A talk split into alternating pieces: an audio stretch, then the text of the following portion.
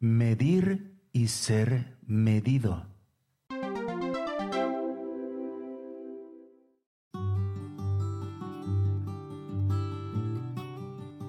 Evangelio según San Lucas, capítulo 6, versículo 36 al 38. En aquel tiempo, dijo Jesús a sus discípulos, Sed misericordiosos como vuestro Padre es misericordioso, no juzguéis, y no seréis juzgados, no condenéis, y no seréis condenados, perdonad, y seréis perdonados, dad, y se os dará, os verterán una medida generosa, colmada, remecida, rebosante, pues con la medida con que midiereis se os medirá a vosotros. Palabra del Señor. Gloria y honor a ti, Señor Jesús. El Rincón de la Palabra.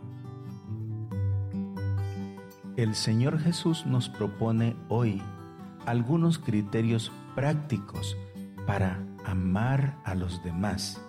Son actitudes que debemos pedir a Dios con insistencia. En primer lugar, pidamos ser misericordiosos no se trata de tener una venda en los ojos para no ver lo malo de los otros, sino tener ojos como de madre que nos hagan entender que los demás son personas que caen, pero no lo hacen porque las personas sean malas, sino que en realidad hacen cosas malas. Es distinto. Esto implica aborrecer el pecado, pero amar al pecador. También pidámosle al Señor no juzgar a nadie. Y es que a veces lo hacemos a la carrera porque en realidad no conocemos al otro y vemos solo la apariencia, su conducta externa, pero nada conocemos de sus intenciones, de sus deseos, de su interior. Pidamos también, en tercer lugar, no condenar. No condenar significa no catalogar al otro como digno o merecedor de la condena eterna, porque ese juicio, esa condena, no somos nosotros el que tenemos que dictarla. Hay un juez ese juez se llama Jesús de Nazaret. Él juzgará a todos en el día final. Y no estamos hablando de justificar todas las acciones malas que alguien pueda cometer o que se cometen en el mundo. Cuando predicamos no estamos condenando a los demás si señalamos un pecado, si señalamos una situación de injusticia.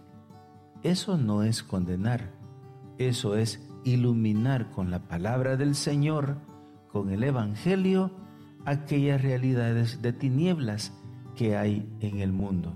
Porque con nuestra predicación no estamos condenando, al contrario, estamos llamando al pecador, estamos llamando al que va por el camino torcido a que se vuelva a Dios. Y finalmente, hermanos, pidamos a Dios generosidad, dar sin medida. La manera de dar vale más que lo que se da. Demos con generosidad y con humildad. Se trata más de la calidad de lo que das que el valor que esto pueda tener. Aunque siempre es bueno cuando damos, por ejemplo, algún vestido, alguna ropa, algunos zapatos, que demos cosas buenas, que no sean cosas deterioradas, arruinadas. Actuaremos con humildad cuando entreguemos algo bueno al que lo necesita. De lo contrario, estaremos humillándolo más si le damos cosas que no sirven. Decía San Agustín, a Dios no se va caminando, sino amando. Que el Señor te bendiga.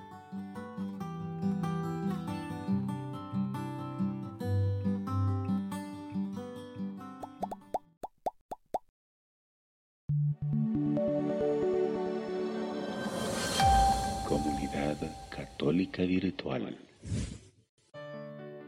Beato Carlo Acutis, ruega por nosotros.